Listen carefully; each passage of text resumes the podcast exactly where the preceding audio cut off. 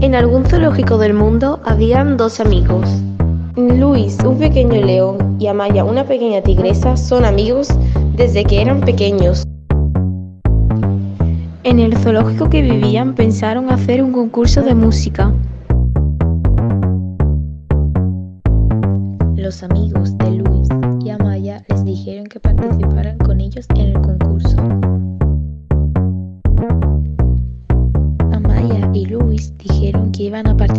Representando el área de la selva. Todos los animales se juntaban a ensayar sus presentaciones en las diferentes áreas del zoológico. Amaya, Luis y sus amigos ensayaban sus presentaciones diariamente para tratar de ganar el primer lugar del concurso y los premios que traía el primer lugar. El día del concierto finalmente llegó y ya todos estaban listos para hacer su presentación. Grupo de amigos pasó y había llegado el turno de Maya, Luis y sus amigos.